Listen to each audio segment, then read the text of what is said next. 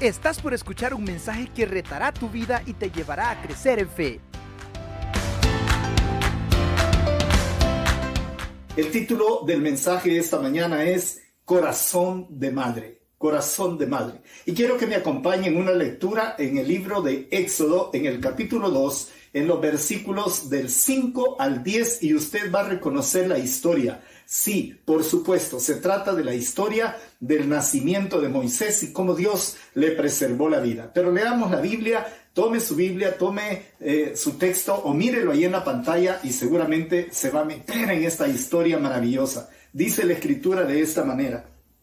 Y la hija de Faraón descendió a lavarse al río, y paseándose sus doncellas por la ribera del río, vio ella la arquilla en el carrizal, y envió una criada suya a que la tomase. Y cuando la abrió, vio al niño, y aquí que el niño lloraba, y teniendo compasión de él, dijo, de los niños de los hebreos es este.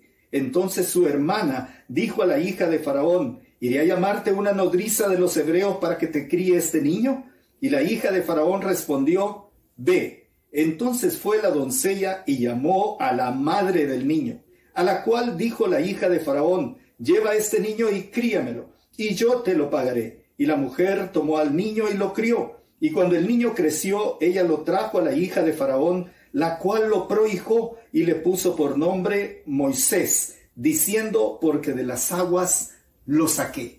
Esta es una historia fascinante.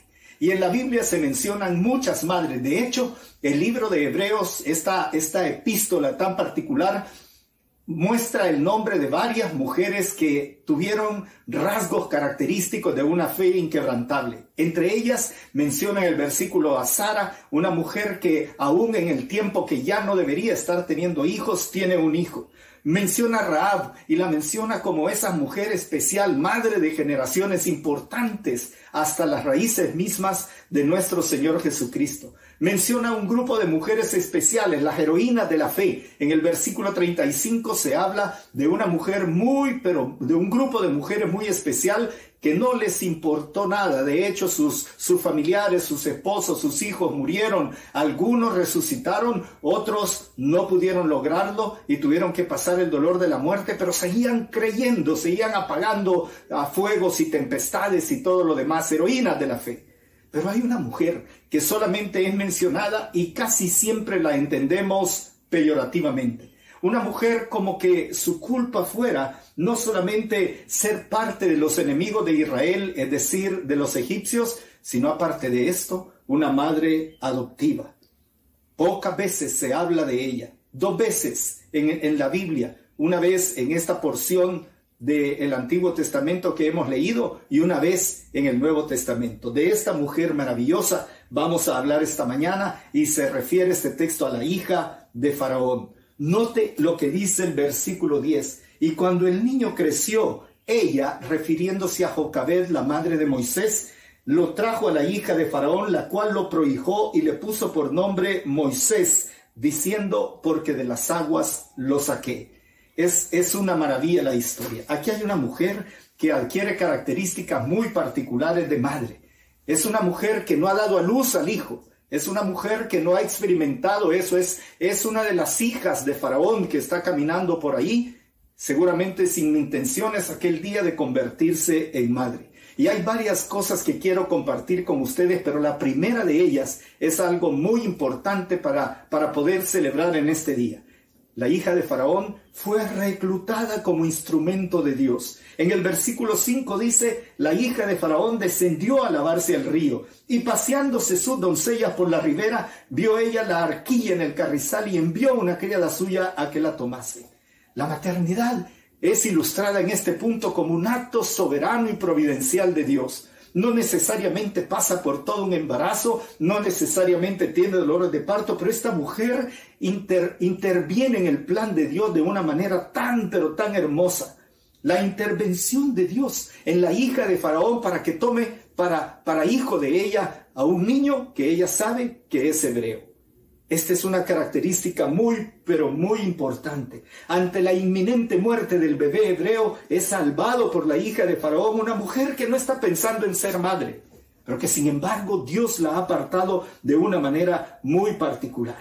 Todos los detalles están alineados para un plan mayor, para el cumplimiento de la voluntad de Dios. Y debo decir esta mañana para, para cada una de ustedes, madres, madres porque pudieron concebir un hijo y darlo a luz, o madres porque recibieron de Dios un hijo como, como una encomienda especial, Dios no comete errores. No hay casualidades ni hay accidentes. Es infinitamente más que un asunto de realización personal si parir o no parir un hijo. Es simplemente que Dios toma la determinación de convertirla en aquel momento a la hija de Faraón en la madre de una criatura que habría de ser muy particular y especial para el reino y la obra de nuestro Dios.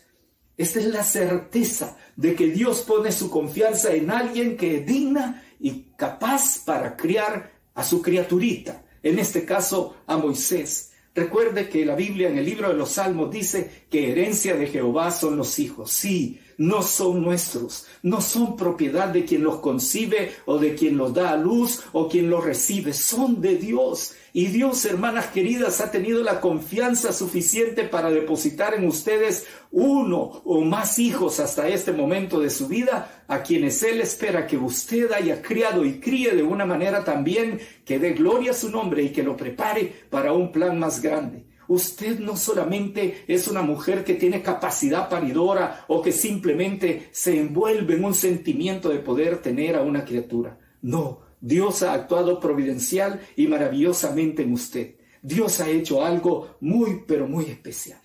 Hermanas amadas, madres queridas, una de las cosas más importantes que hay en esta función, en este privilegio, en esta bendición de ser madres, es que usted esté totalmente segura de que Dios la escogió para algo especial, que Dios la escogió providencialmente, que ese hijo o hija o hijos o hijas que usted tiene no son productos simplemente de una voluntad humana o de carne o de varón, como dicen algunos textos. No, Dios tuvo la confianza para ponernos en sus manos, madres queridas, y de ustedes depende este momento especial de maternidad. Déjeme terminar con una frase en donde trato de reconocer ese acto especial de sujeción a la voluntad de Dios. Madres, así como María dijo en una vez que el ángel le comunicó que iba a ser instrumento de Dios, María simplemente dijo las siguientes palabras, He aquí la sierva del Señor, hágase conmigo conforme a tu palabra.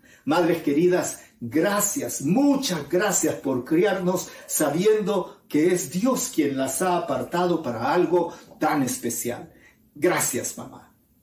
En segundo lugar, hay otra característica de esta mujer elegida de una manera tan particular. Estamos hablando de la hija de Faraón, aquella mujer que en un día es convertida por Dios por una selección muy, pero muy planeada y determinada por él como la madre que habría de criar a Moisés, por lo menos hasta los 40 años de edad. Pero en segundo lugar, una segunda característica de esta maternidad maravillosa es que ella fue especializada para cuidados críticos. Y hermanos, parece el lenguaje de, del tratamiento del COVID o de una emergencia de esta naturaleza, pero es que en realidad criarnos a nosotros mamás es un asunto de cuidados críticos. Y déjame desarrollar este punto para que usted vea cuán importante fue esa participación de esta mujer de nombre desconocido o por lo menos de nombre no seguro, pero que hizo este cuidado especial y en tiempos especiales de una criatura como aquel niño a la que ella habría de llamar Moisés. Dice la palabra de la siguiente manera. Cuando la hija de Faraón abrió la cesta y vio ahí dentro un niño que lloraba, le tuvo compasión y exclamó, es un niño hebreo. Déjeme hablar de estos dos factores que se revelan de una manera tan hermosa en este pequeño pasaje de la escritura. Número uno, se usa la palabra compasión. Tuvo compasión. Es interesante que la palabra compasión o raham en el Antiguo Testamento bien puede ser usada como la palabra amor. En realidad es una palabra que se traduce como amor misericordioso, sentimiento de gran afecto y empatía. La hija de Faraón amó a este bebé a primera vista y desafió la orden que estaba dada de matar a todo niño hebreo que naciera en aquel momento, como lo revela el libro de Éxodo en los primeros versículos del capítulo 2. Pero se da cuenta de esto, compasión. Es, es una palabra que trae a la mente de usted ese amor tan especial que sintió aquel día cuando le dijeron está esperando un bebé, o quizá cuando le aprobaron una adopción de un bebé, o cuando usted recibió a esa criaturita en casa y que le ha correspondido criarle como un hijo propio, como un hijo suyo.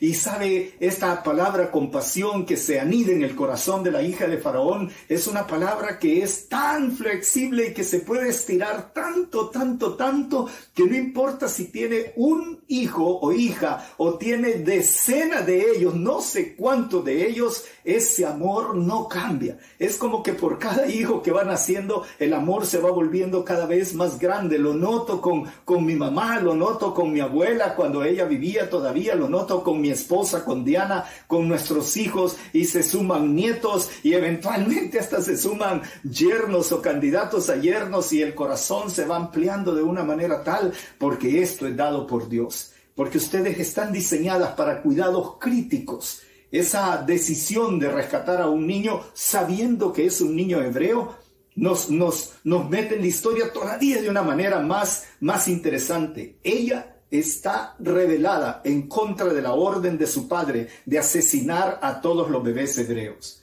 No le importa. Lo que ella ha experimentado en su corazón de aquella criatura que es su propio hijo es algo tan especial, pero tan especial, hay un pasaje de Proverbios capítulo 3 en una de las versiones libres que suelo construir, o más bien esta es en una Dios habla hoy, que también solo recorto por efectos de tiempo y de espacio.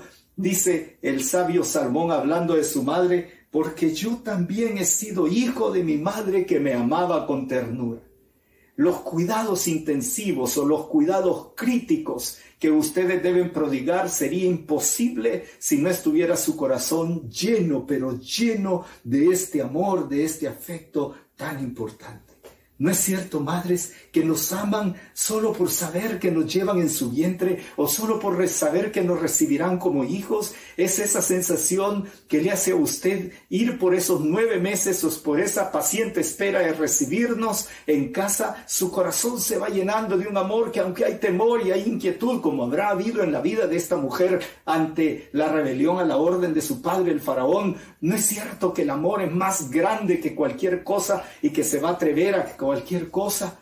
Lo mismo Jocabed, la madre biológica de Moisés, sabe que tiene que entregar a su hijo. Y ese desprendimiento que parecería una falta de amor es el contrario, es un amor completo, entero, porque es la única manera de cuidar intensamente a su hijo en ese periodo tan especial. ¿No es cierto que, que usted sabe que no, que no sabe más bien cómo le vamos a responder a su amor y todavía nos aman? Esto es totalmente verdad.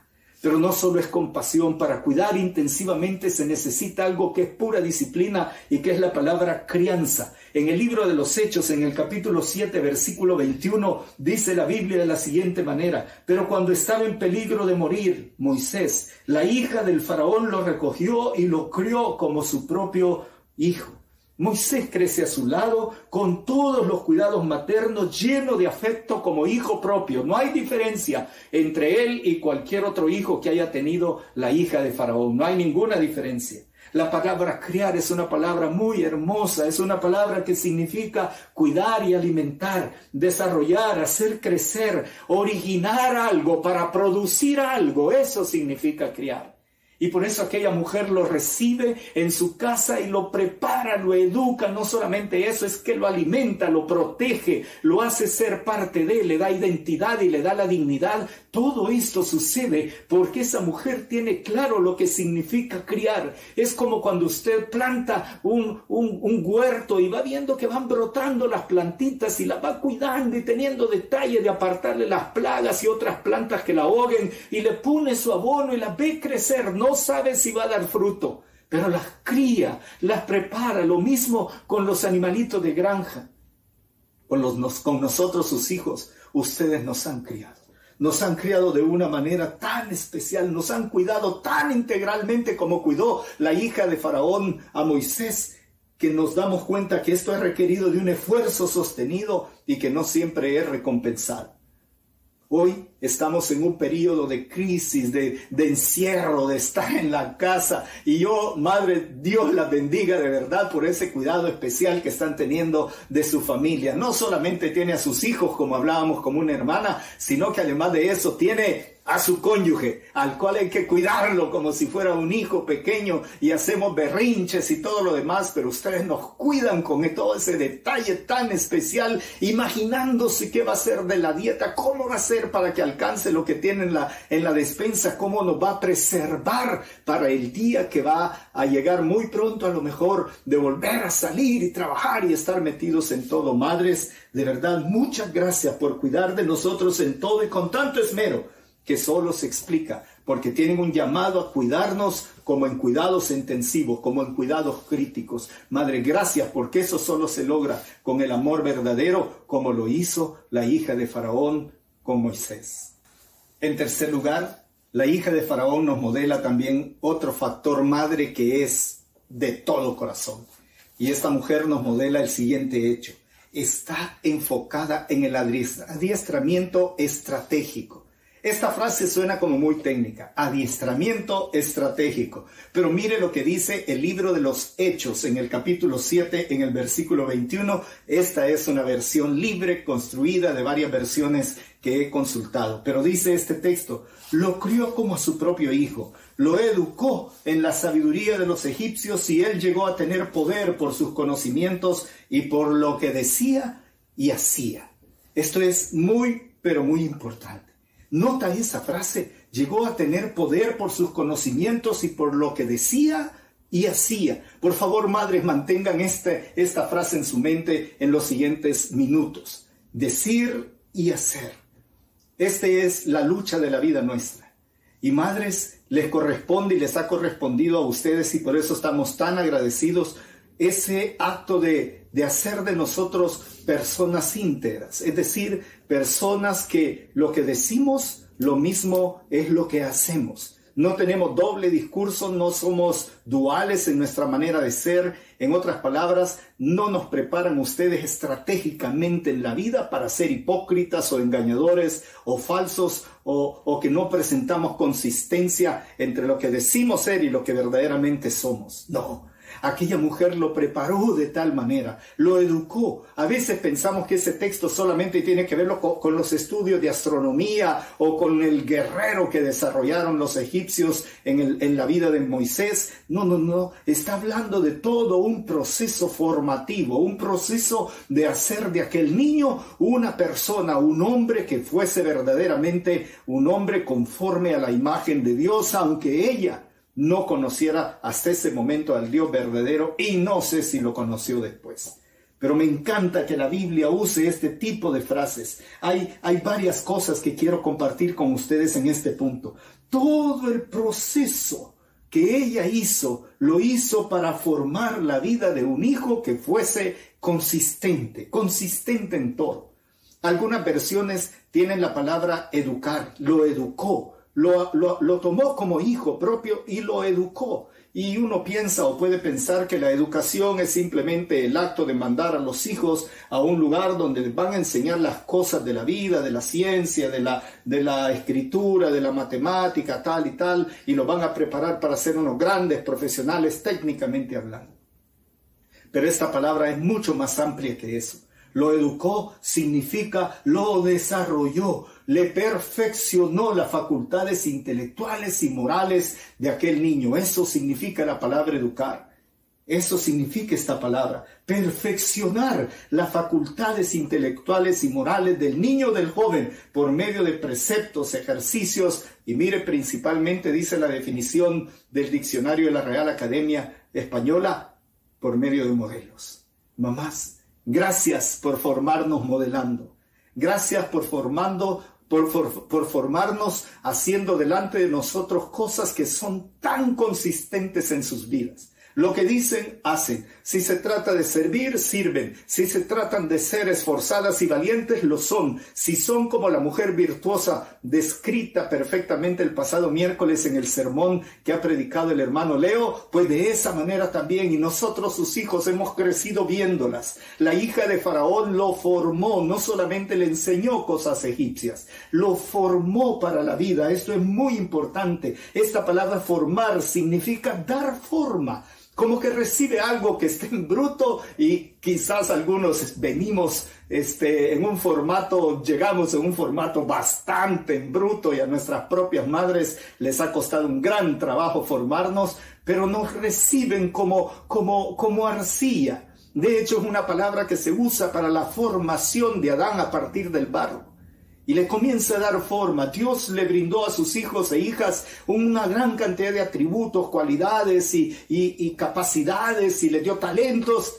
Y usted, mamá, los va formando uno por uno. De eso se trata. Y dice este texto de Hechos capítulo 7 que, que esta mujer, la hija de Faraón, así formó a este muchacho.